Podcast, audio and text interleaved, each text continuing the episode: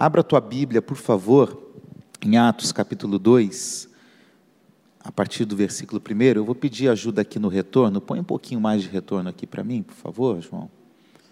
Muito obrigado, viu?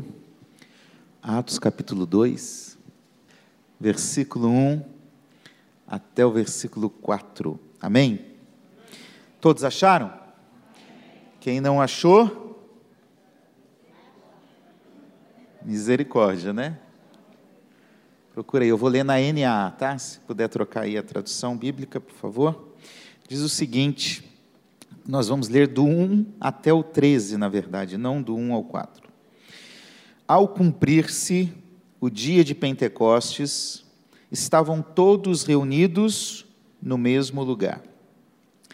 De repente veio do céu um som, como de um vento impetuoso, e encheu toda a casa onde estavam sentados. E apareceram distribuídas entre eles línguas como de fogo, as quais pousaram sobre cada um deles. Todos ficaram cheios do Espírito e começaram a falar em outras línguas, segundo o Espírito lhes concedia que falassem. Estavam morando em Jerusalém judeus, homens piedosos, vindos de todas as nações debaixo do céu. Assim, quando se fez ouvir aquela voz, afluiu a multidão, que foi tomada de perplexidade, porque cada um os ouvia falar na sua própria língua. Estavam atônitos e se admiravam, dizendo: Vejam, não são galileus todos esses que, que aí estão falando? Então, como os ouvimos falar, cada um em, em nossa própria língua materna? Somos partos, medos, elamitas, e os naturais da Mesopotâmia, Judéia, Capadócia, Ponte e Ásia, da Frígia, da Panfilha, do Egito e das regiões da Líbia, nas imediações de Cirene, e romanos que aqui residem, tanto judeus como prosélitos, cretenses e árabes. Como os ouvimos falar sobre as grandezas de Deus em nossas próprias línguas. Todos atônitos e perplexos perguntavam uns aos outros: O que será que isso quer dizer? Outros, porém, zombando, diziam: Estão bêbados. Amém? Eu acho que é a terceira ou quarta vez que eu prego aqui esse ano, e é a terceira ou quarta vez que eu vou pregar em Atos. Né? Atos está me acompanhando demais esse ano, né? não só aqui, mas em outros lugares. Inclusive, gravamos um papo teológico, que já passou, acho que foi o último, foram os dois últimos, que fala sobre a importância de Atos para nós hoje, como igreja, como cristãos. Se não assistiu, assiste lá, Papo Teológico, Atos, um livro para hoje, eu, pastor eh, Patrick e o pastor Davi Martins. Meus irmãos, gosto muito, por que eu tenho pregado tanto em Atos? Para resgatar princípios importantes para a nossa vida como igreja. O livro de Atos, ele é escrito possivelmente entre o ano 62 a 64 depois de Cristo. 30 anos aproximadamente, talvez um pouquinho menos, depois de Jesus ter ascendido aos céus. E esse texto, ele, ele até acaba de uma forma abrupta Parece que Lucas faz diferente dos outros autores, ele não dá um final, a gente não sabe por quê. Ele acaba a história, dá um ponto ali sem explicar, eu estou chegando ao final, como Paulo faz na maioria das suas cartas, como os evangelistas fizeram nos evangelhos. Parecia ser um, livro que ele estava escrevendo enquanto acontecia a história. E Atos descreve a história de 30 anos, então, desde que Jesus subiu aos céus e a igreja começou. Ele começa mostrando, capítulo 1, Jesus subindo aos céus. E mostra, capítulo 2, a igreja sendo iniciada neste momento. Alguns vão dizer, mas Atos é um livro de história que não tem importância para nós. Primeiro, assista o Papo Teológico para você ver que nós estamos discordando disso. Segundo, eu quero trazer aqui uma frase do reverendo Hernandes Dias Lopes que diz: Atos é um livro para ser estudado não como uma história remota é, e distante, mas como um desafio presente. Quando você lê Atos, você aplica as lições desse texto para a sua própria vida. Porque aqui talvez o melhor não seria nem chamar de Atos dos Apóstolos, mas seria chamar esse livro de Atos do Espírito Santo. Porque nós temos Pedro no início, nós temos João bem pouco, nós temos um pouco mais de Paulo, mas quem realmente atua nesse livro, do primeiro ao vigésimo oitavo capítulo, é o Espírito Santo de Deus. É ele que age é Ele que opera. Então, são atos do Espírito realizados na igreja por meio dos apóstolos. Mas esse livro também vai mostrar o que a gente usaria num termo do mundo de negócios hoje, um case de sucesso. Uma história que deu certo. Porque é a história de uma instituição criada por Jesus anunciada por Jesus em Mateus capítulo 16, relembrada em Mateus 18, e agora concretizada em Atos, que conta a história de um grupinho que começa ali com 120 pessoas, capítulo 1, versículo 15. No capítulo 2, versículo 41, somam-se 3 mil pessoas. No capítulo 4, versículo 4, somam-se 5 mil pessoas. E assim essa pequena igreja vai crescendo, vai se fortalecendo, chegando e se espalhando pelo mundo, pré, é, considerando todos os percalços que ela passou, ela se fortaleceu e chegou até os dias de hoje, está reunida aqui na Praça Seca, nesse domingo de manhã. Que história de sucesso! Que outra instituição da história tem esta mesma história? Atos também vai mostrar que ela não é uma igreja perfeita. Às vezes, Jussara, Márcio, bom ver vocês. A gente ouve alguns discursos por aí de gente revoltada com a igreja, falando a igreja está corrompida, a igreja nhenhenhen, nhenhenhen, tem que voltar à igreja primitiva. Volta. Atos capítulo 4, Atos 3 e 4 tem milagre, tem igreja crescendo, tem vida em comunidade. Atos 5 tem mentiroso dentro da igreja. Mas na igreja pastoreada por Pedro tinha mentiroso, quanto mais na nossa. Atos 6 tem divisão, preconceito, até preguei aqui já sobre isso. A igreja de Corinto era cheia de problema na área sexual, na área doutrinária, na área litúrgica, na área dos dons. Tinha, tinha divisão dentro da igreja. Tinha gente que gostava de Paulo, tinha gente que não gostava, tinha gente que preferia Pedro. Lá na igreja primitiva tinha muito problema, mas mesmo não sendo perfeita, porque a igreja não é perfeita no seu aspecto humano, porque ela é formada por gente como eu e você, nós temos problemas, e quando nós estamos reunidos aqui, nós podemos é, viver esses problemas, mas mesmo não sendo perfeita, ela tem muito a nos ensinar por um aspecto fundamental da sua história. Ela foi uma igreja cheia do Espírito Santo de Deus. E por ser cheia do Espírito, ela tem muito a nos ensinar. O Atos 2, que nós lemos, capítulo 2, descreve que todas as promessas que vinham do Antigo Testamento, que foram reafirmadas por Jesus no Novo Testamento, todas aquelas promessas se cumpriram. O Espírito Santo desceu sobre a igreja. Aquilo que tinha sido profetizado por Joel, cerca de. É difícil identificar qual é a data descrita de Joel, alguns colocam um pouco mais tardio, outros um pouco antes, mas pelo menos uns 500 anos antes, Joel tinha profetizado e agora isso estava se cumprindo. Pelo menos um pouco tempo, dois, três anos antes, Jesus tinha falado e agora isso está se cumprindo. Então nós temos uma promessa bíblica se cumprindo aqui, que o Espírito desce sobre o povo de Deus.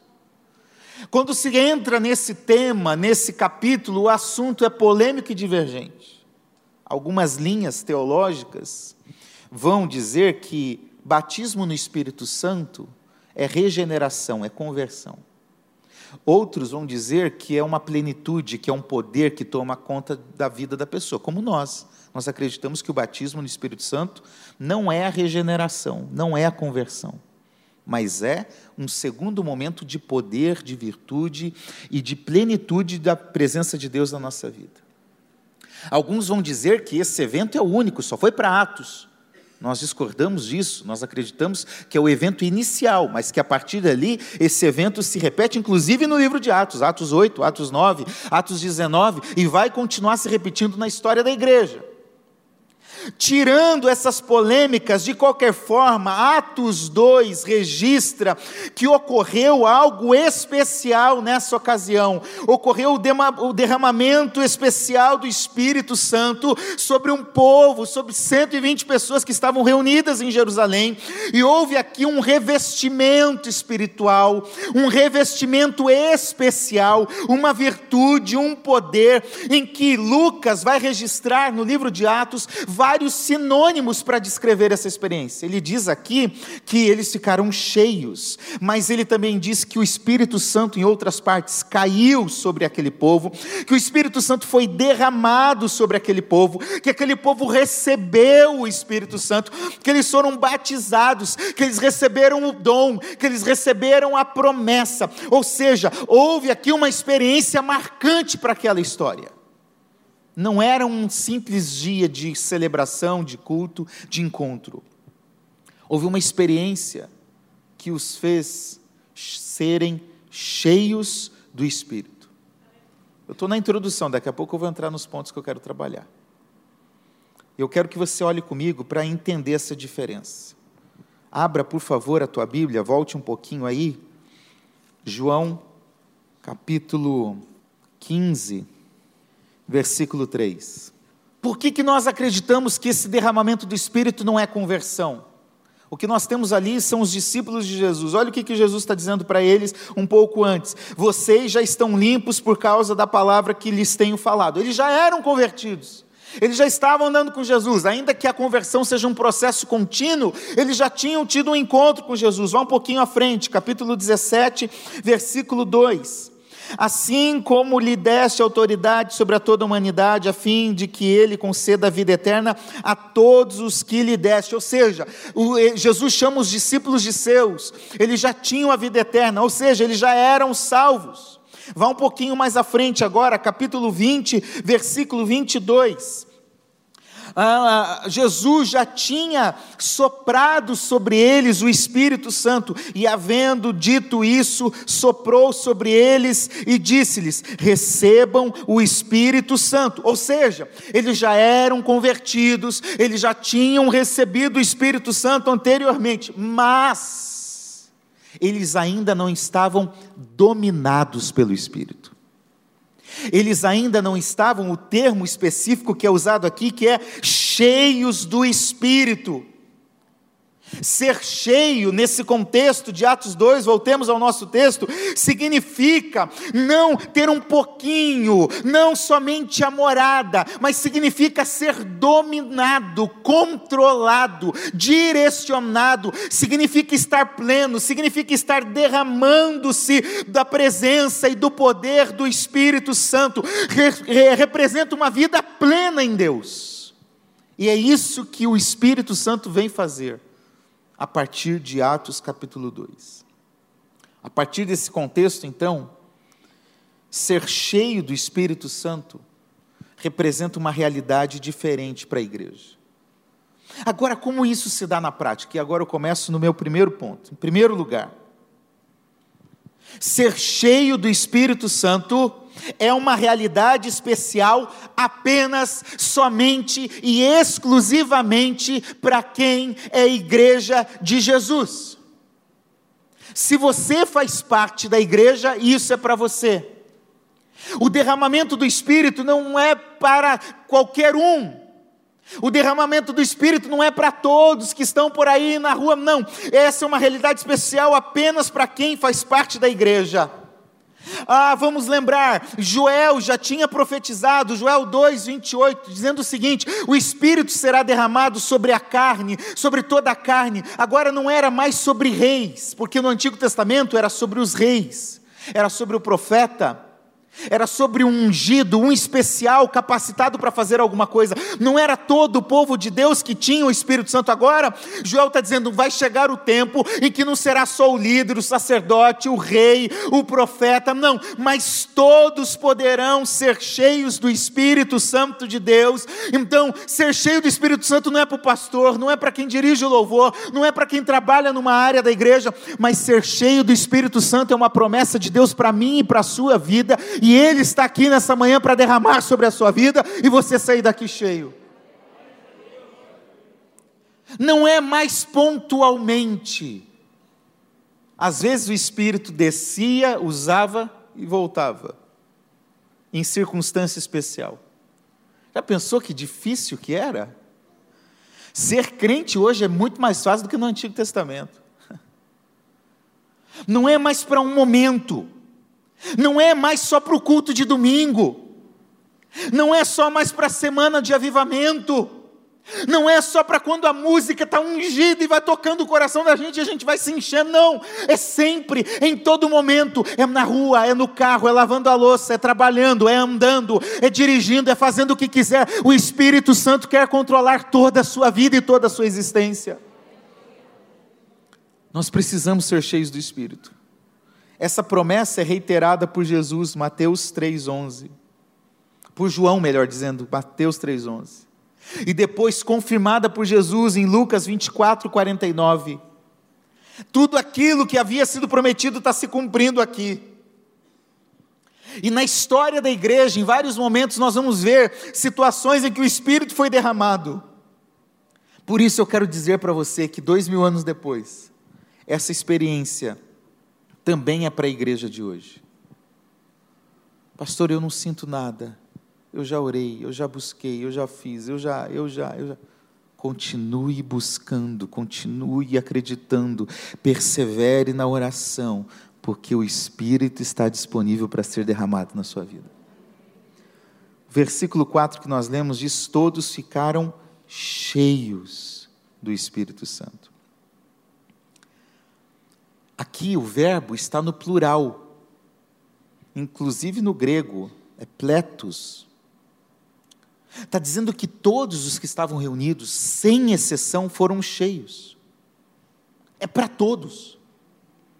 Em outros momentos, em outros textos bíblicos, há imperativos para que a igreja continue se enchendo do Espírito. Por exemplo, Efésios 5,18 diz: Enchei-vos do Espírito.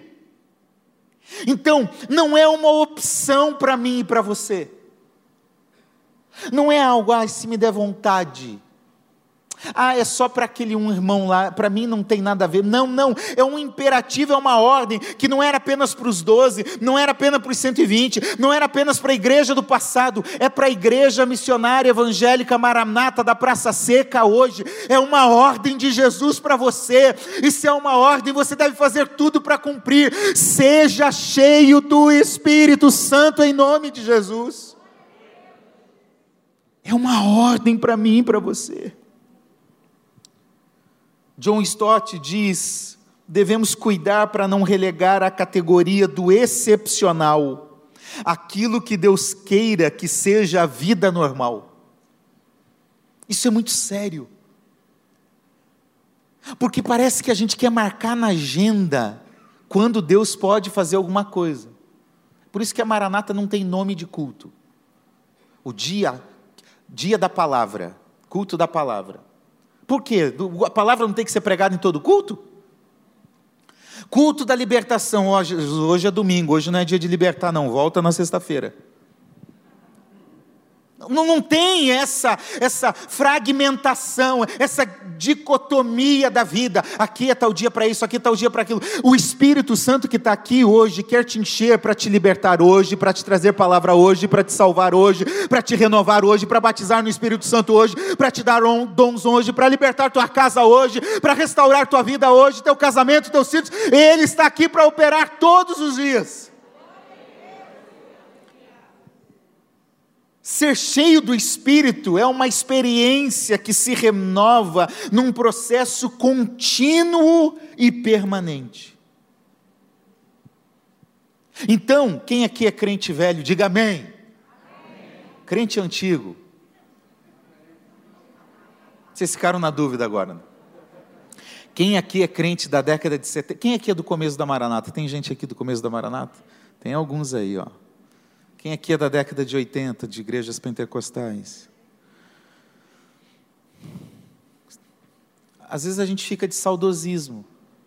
Ah, na ABI era bom. Ah, na década de 80 que era bom. Ah. E o Espírito Santo fica olhando assim, é bobinho, eu estou aqui ainda. É para hoje, é contínuo, é permanente, é para agora.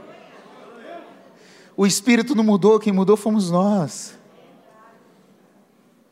Nós é que muitas vezes secularizamos a nossa vida, nós precisamos ser cada vez mais dominados pelo Espírito Santo, e quanto mais nós estamos cheios do Espírito, menos nós estaremos cheios de pecado, cheio de carne, cheio de coisas que nos afastam de Deus. Por isso nós precisamos fazer esse texto se cumprir hoje em nós, que sejamos cheios do Espírito. Nós precisamos buscar com o mesmo propósito da igreja primitiva.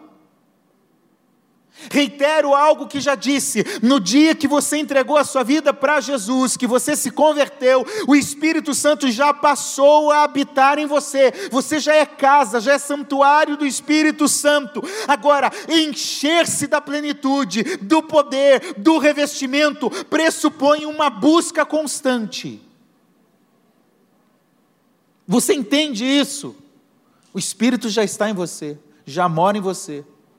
Mas ser pleno, cheio, tomado pelo Espírito, pressupõe uma busca, um dever de se buscar constantemente o Espírito Santo de Deus. Pastor, eu já pedi, eu já pedi, eu não fui. Nós precisamos ter a mesma paciência que os primeiros cristãos tiveram. Jesus declara em Lucas 24, 49, eh, João 20, que ele já tinha soprado o Espírito e falou: agora aguarde, que vai vir o Espírito Santo. Atos 1,8 diz: aguardar em Jerusalém até que do alto sejam revestidos do poder. Isso levou um tempo. Por que, que não foi na hora que Jesus, ó, eu estou indo agora, ó, vai, sejam cheios? Não. Levou entre 10 e 50 dias no mínimo. 10 dias da ressurreição Jesus passa mais 40 dias com ele, 50 dias depois. Levou um tempo de espera, que para uns pode ser um dia. Minha esposa se converteu com, sei lá, 8, 9 anos de idade e foi batizada com o Espírito Santo, entrando pela primeira vez dentro de uma igreja evangélica, foi batizada com o Espírito Santo saiu falando em línguas. E o pior, o pai tinha falado: você vai levar minha filha na igreja. Falou para minha sogra: você vai levar minha filha na igreja. Se ela voltar maluca, igual aqueles crentes de lá, nós vamos ter problema. E ela está lá, dentro de uma igreja Assembleia de Deus em Santos. E um pastor que tinha perdido um braço, estava com um braço biônico, começou a pregar. E ela começou a olhar para o braço. Quase nem ouvia. Só lembra de alguns detalhes do testemunho, como ele perdeu o braço e como ele foi salvo e encontrou Jesus. Lembrava disso. E aí o pastor diz: agora quem quer aceitar Jesus vem para frente. Ela correu. Colocou a mão sobre a cabeça dela, ela começou a falar em línguas, entrando pela primeira vez e sendo uma criança. Acabou o culto, ela continuou falando em línguas. Pastor, pelo amor de Deus, ora para essa menina parar. Senhor, por favor, para, para, para. Vamos embora. Vai Tânia pela rua, criança, falando em línguas. Minha sogra desesperada. A irmã da minha sogra junto desesperada. A irmã mais velha também. Chega na frente da casa, Tânia falando em línguas. E a minha sogra, para, menina, pelo amor de Deus. Para, menina. E ela Começou a subir a escada, vai a filhinha, vai a mãe, vai a irmã mais velha, vai a tia, deixa a menina por último, vai que dá um milagre. Meu sogro, falecido já, está sentado assistindo Fantástico na sala. Passa a mãe, passa a filha, passa a tia. Entra a Tânia, que até um minuto atrás estava com a cara inchada de tanto chorar e falar em línguas, e olha para o pai e diz: Oi, pai, tudo bem? Esse é o poder do Espírito Santo que pode ser derramado sobre as nossas vidas. Deus tem algo especial para realizar em nós.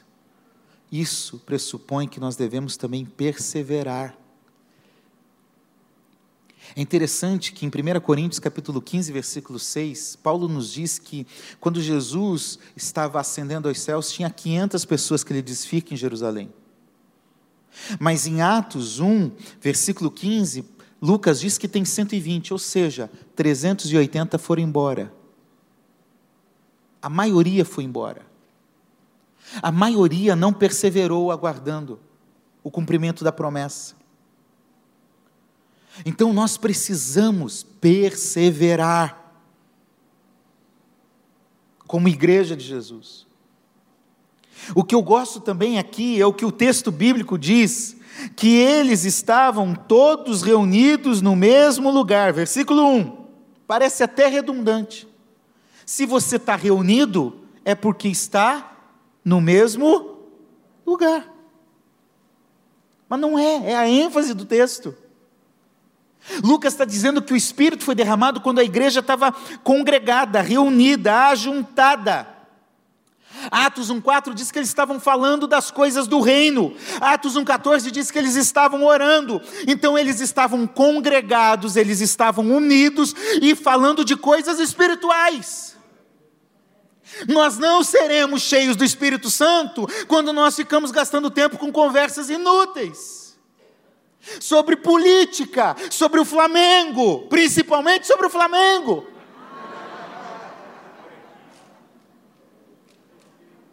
E eu não estou dizendo que a gente não vai falar aí depois sobre futebol, sobre qualquer outra coisa da vida, sobre outras coisas que não são nem pecado, nem deveriam de ser, mas o que eu estou dizendo é que para ser cheio do Espírito, eu preciso estar imerso no Espírito, eu preciso mergulhar no rio que nós cantamos hoje. Eu não posso ter o rio aqui pelo joelho, não, não, não, não por aqui. Eu tenho que estar tomado pelo rio de Deus. Unidos. Quantas experiências nós temos quando nós estamos reunidos? O Espírito Santo foi derramado no corpo e não no indivíduo.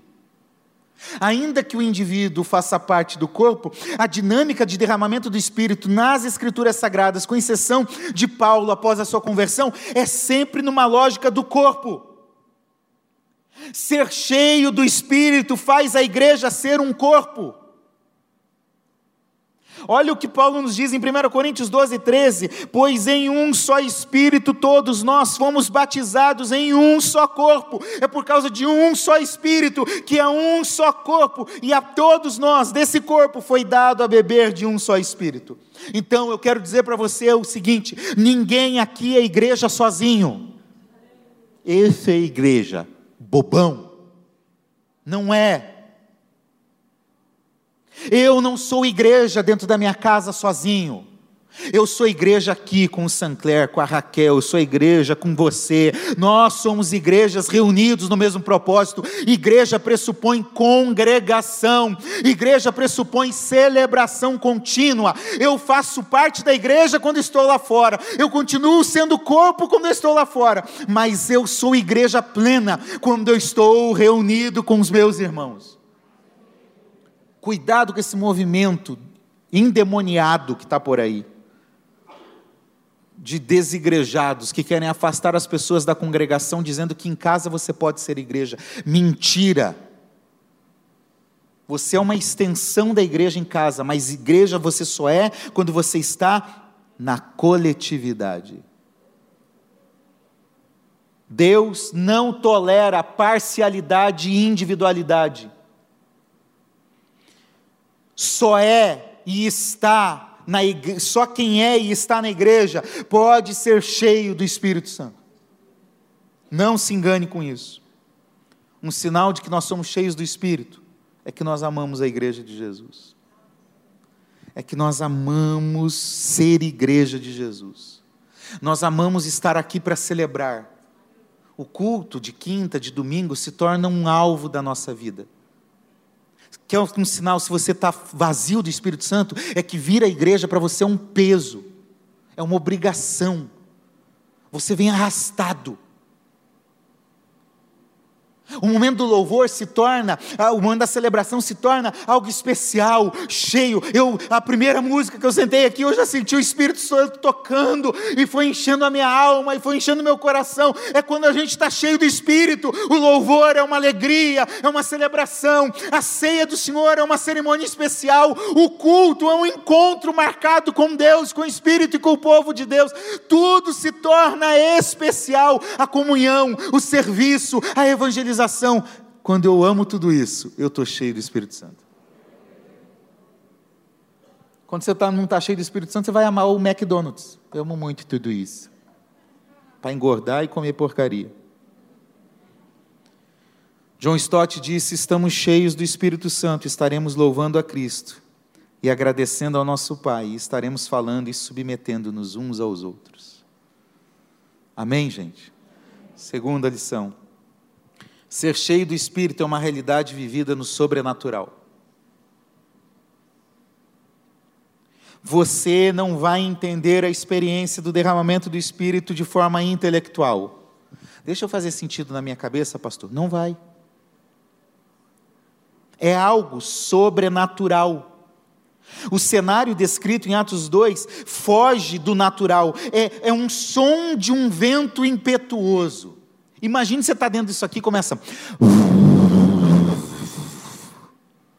Explica. Não dá para explicar. Viram línguas como de fogo posar na cabeça das pessoas, descer sobre as pessoas. Ué, que negócio é esse? Dá, explica. Racionalmente a gente não explica. Aliás, as manifestações bíblicas não conseguem ser descritas de maneira precisa, porque elas revelam uma ação sobrenatural divina. É o mar que se abriu, é, é, a sarça que pegou fogo, é o Jordão que se abriu, é o cego que abriu os olhos. Isso é sobrenatural, isso é de Deus, isso é divino, não é humano, nós não explicamos.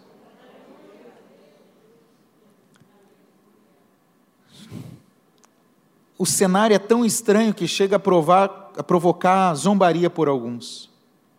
E Paulo vai dizer em 1 Coríntios 2,14: a pessoa natural, a pessoa humana, racional, ela não aceita as coisas do Espírito de Deus, porque eles são loucura.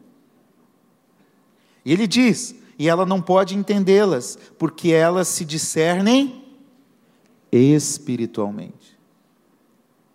A gente não explica um dom de línguas uma manifestação poderosa. Repito, isso aqui que está é, tá acontecendo, Pedro, no versículo 16, olha lá. Mas o que está acontecendo é o que foi dito por meio do profeta Joel. E acontecerá nos últimos dias, diz Deus: derramarei do meu espírito sobre toda a humanidade, os filhos e as filhas de vocês profetizarão os jovens terão visões, os velhos sonharão, os servos e as servas derramarei do meu espírito naqueles dias e eles profetizarão. Mostrarei prodígios. Olha o que Joel profetizou sobre o derramamento do espírito. Ele afirmava que geraria experiências sobrenaturais, sonhos, visões, profecias, prodígios. Não é apenas uma regeneração para me fazer de novo, mas é para eu experimentar coisas novas, e miraculosas e sobrenaturais. Por isso, meus queridos irmãos, ser cheio do Espírito representa ter esse mesmo Espírito em todas as áreas da vida, no intelecto, no sonho, no pensamento, na fala, de forma plena e abundante. E isso pode proporcionar momentos de êxtases, de levantar a mão de se derramar em choro, de falar em línguas, de pular, de aplaudir, de glorificar, de não se conter em si. Russell Shedd, ele diz que essa experiência é estática e milagrosa. Por isso eu quero dizer para você, um sinal de quando nós estamos cheios do Espírito é que isso rasga o nosso peito, o nosso coração, isso mexe com a gente. Isso nos tira do natural e do normal. Isso causa perplexidade, como causou nessa situação. Quem estava olhando a cena de fora falava assim: parece que estão bêbados. Bêbado representa alguém que está fora do normal. Como eu preciso viver momentos sobrenaturais com Deus. Agora, tem algo que Jesus nos diz, que João nos diz, que Joel nos diz, mas principalmente João. Ele diz que essa ação é realizada por um agente especial. Jesus é o autor. João diz em Mateus 3,11: olha, é, e Jesus os batizará com Espírito Santo e com fogo. O agente é Jesus. O verbo aqui está na voz passiva. Ser cheio é passivo. Eu apenas recebo o que Jesus faz em mim. Ele é o autor. Nós precisamos estar cheios porque Deus, o Espírito Santo e o próprio Jesus, que é o autor, quer realizar em nossas vidas. Se submeta a Ele. Quando eu entrei aqui, estavam cantando uma música dizendo: Rendido estou. Se renda a Ele um sinal de que estamos cheios do Espírito Santo, é que valorizamos mais as coisas espirituais, sobrenaturais e eternas do que é temporário e material. O que, que é o teu Deus hoje? É o teu dinheiro? É o teu time de futebol? É tua família? É tua casa? É teu trabalho? É o teu pecado de estimação? Quando nós estamos cheios do Espírito, nós mortificamos a carne e valorizamos o Espírito Santo de Deus. Por isso, para ser cheio do Espírito, é preciso antes estar vazio de si mesmo. Ele não vai encher o que já está cheio. Eu preciso me esvaziar, me limpar, me purificar, receber esse rio que vai lavar a minha alma, para que eu seja então cheio do Espírito Santo. Terceiro lugar, correr que a hora já avançou.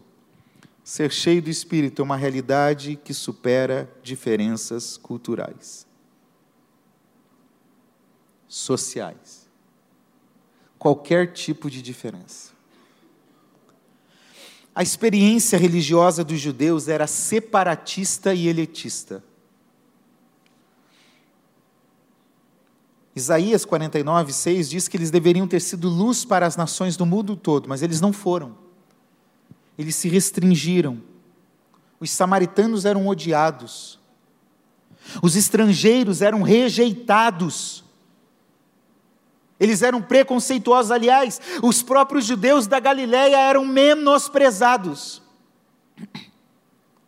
Os judeus de Jerusalém, de Judá, se sentiam superiores, melhores, maiores os únicos santos, os únicos que podiam ter um relacionamento com Deus. E por isso, diversas vezes, essa superioridade hipócrita dos religiosos judeus foi questionada por Jesus, porque eles se achavam os melhores. Eles não entenderam a dinâmica da revelação de Deus, por exemplo, voltando a Gênesis 11, quando em Babel houve uma divisão uma divisão de povos, uma divisão de línguas por causa do pecado e do orgulho humano que queria ser maior do que Deus. Mas esse aqui é o momento da restauração plena. Enquanto em Babel houve a divisão, a separação de povos e línguas, em Atos 2, no Pentecostes, Deus estava restaurando e unindo os povos e as línguas no mesmo propósito de ser cheio do Espírito Santo. Aqui há restauração. Deus uniu no tempo certo e com um propósito específico pessoas de várias regiões. Alguns residentes em Jerusalém, outros viajantes permanentes, outros que estavam tinham sido espalhados pelo mundo e voltaram para Israel, voltaram para Jerusalém. Aqui nós temos do versículo 9 até o versículo 11, 15 nações diferentes, e o texto bíblico diz que eles representavam de todas as direções do mundo. Não é um acidente, não é um acaso, não é uma coincidência. Aqui a promessa que era de derramar sobre toda a humanidade, sobre todos os povos, sobre todo tipo de gente, sobre homem e mulher, sobre rico e pobre, sobre judeu e gentil, todos aqui estavam sendo cheios do Espírito. Eu quero dizer que não importa a tua cor, tua nacionalidade, tua condição social, tua realidade, se você é estudado, se você não é, Deus fala conosco e Deus quer te encher do Espírito Santo. Aqui todos nós somos um. É por isso que Deus não tolera preconceito. Deus não tolera sentimento de superioridade, eu sou melhor do que o outro, por causa da, da língua, da cor, da cultura, da nação, da formação, do dinheiro. Deus não tolera isso. Nós podemos ser diferentes em algumas coisas, mas nós somos iguais naquilo que Deus nos uniu. Todos nós fomos batizados no mesmo Espírito e no mesmo Jesus Cristo.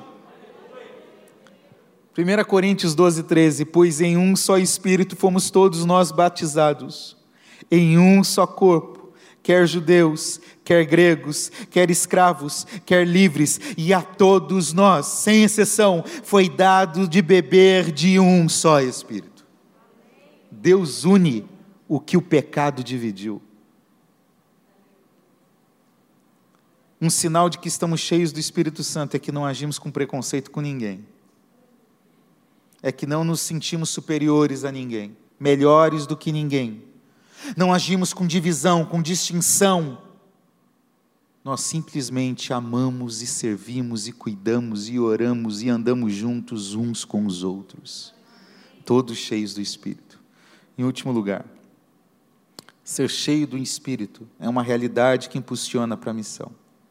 Olha comigo, Atos capítulo 1, versículo 8. Atos 1,8 diz: Mas vocês receberão o poder ao descer sobre vós o Espírito Santo, e serão minhas testemunhas, tanto em Jerusalém como em toda a Judéia e Samaria, até os confins da terra. O Espírito Santo foi derramado em nós, não apenas para nós sentirmos esse poder estático, sobrenatural e ficarmos aqui, uhul. Não é para nos capacitar e dar poder para a missão. Agora, olha que interessante, o final do versículo 11. Como os ouvimos falar sobre as grandezas de Deus em nossas próprias línguas. Quando o Espírito desceu em Atos 2, aqueles que estavam ouvindo, falam: peraí, eu estou ouvindo no meu idioma, eles anunciarem as grandezas de Deus. John Wesley diz que essas grandezas de Deus podem ser a obra de Cristo, a sua vida, a sua morte, a sua ressurreição. John MacArthur diz que pode ser as obras do Antigo Testamento, o mar que se abriu, ah, o caminho no deserto, a instituição do povo de Deus. Eu não sei, nós não sabemos o que é. Mas a verdade é que quando nós estamos cheios do Espírito, os outros vão perceber, porque a gente vai falar muito sobre isso. Se você fala mais de série de Netflix, é porque a tua cabeça está cheia de série de Netflix. Se você fala mais de futebol, é porque a tua cabeça está cheia de futebol. Se você fala mais de sexo, é porque a tua cabeça está cheia de sexo. Quando a nossa cabeça está cheia do Espírito Santo, nós falamos das grandezas de Deus. Nós falamos de Deus. Os outros vão perceber no nosso jeito de falar, de agir. Como é bom quando a gente está num lugar e alguém chega e fala assim: Ei, você é crente, não é não? Ah, que coisa maravilhosa. E não porque é um chato, mas porque é crente. Agora, como é triste, como uma vez eu recebi um pastor amigo meu na minha casa, e ele trouxe um amigo dele junto com ele. E aí eu olhei para esse pastor que é meu amigo e falei: "Então, pastor?" Aí o amigo olhou para ele e falou: "Você é pastor?"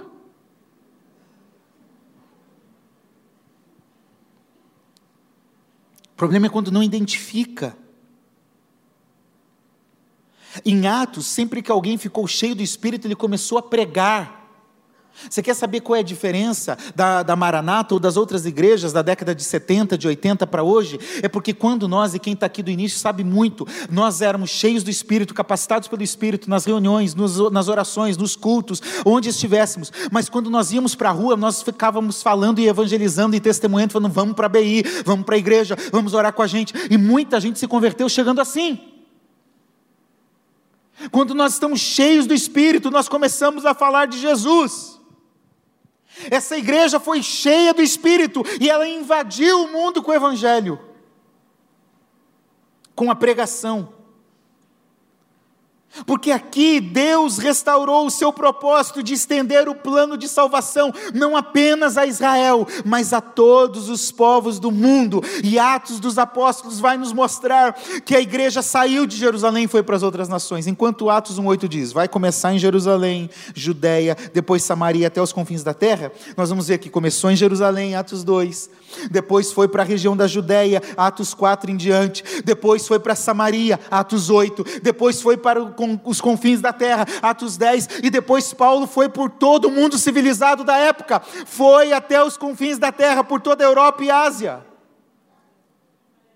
Atos já demonstra que a profecia se cumpriu. Cabe a nós hoje fazer isso se cumprir na Praça Seca, no Rio de Janeiro. Um sinal de que nós estamos cheios do Espírito Santo é que nós não somos meros religiosos, que vem na igreja e vai embora mas somos pessoas impulsionadas para a evangelização e para o serviço. Gênesis 3 descreve a queda. A queda nos encheu de nós mesmos, nos encheu dos nossos achismos, desejos, pecados, tentações. O pecado nos dividiu. Olhe para mim, por favor. O pecado quer dividir a tua casa, o teu casamento, os teus filhos. O pecado quer dividir a sociedade no aspecto político, direita e esquerda. O pecado quer dividir torcedores de time de futebol para brigarem. O pecado quer dividir as raças. O pecado veio para dividir, o pecado veio para nos afastar de Deus mas na cruz do Calvário. Jesus rompeu com tudo isso. Jesus pagou os nossos pecados.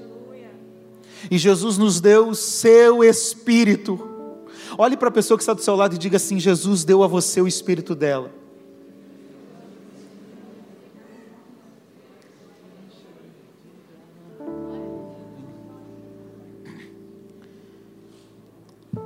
Antes, ele descia no final da tarde. Olha que legal. Ele descia no final da tarde para se encontrar com Adão e Eva e retornava. Agora ele não desce mais ao final da tarde. Jesus não é um santo que precisa descer numa reunião aqui e depois tem que subir. Agora ele está em nós porque ele habita em nós. Ele é a terceira pessoa da Trindade, Deus perfeito, habitando em nós. Aleluia. Aleluia. Quem sou eu? E é justamente por Ele habitar em mim que hoje eu posso ser cheio dele. Alguém já disse que ser cheio do Espírito não é sobre o quanto você tem dele, mas sim o quanto o Espírito tem de você quanto Ele domina a sua vida, quanto Ele governa a sua vida e a sua história. Por isso, esse deve ser o nosso objetivo mais importante da vida, toda hora. Esse deve ser o nosso mais sincero desejo, Senhor, me encha do teu espírito. Ninguém aqui vai poder dizer, eu já fui cheio do Espírito Santo uma vez e tá bom e acabou. Não, essa é uma prática contínua, permanente é um desafio de toda uma vida, de toda uma história, é um desafio de cada dia. Por isso eu espero que você tenha consciência das suas necessidades espirituais e você clame hoje que você seja cheio do Espírito.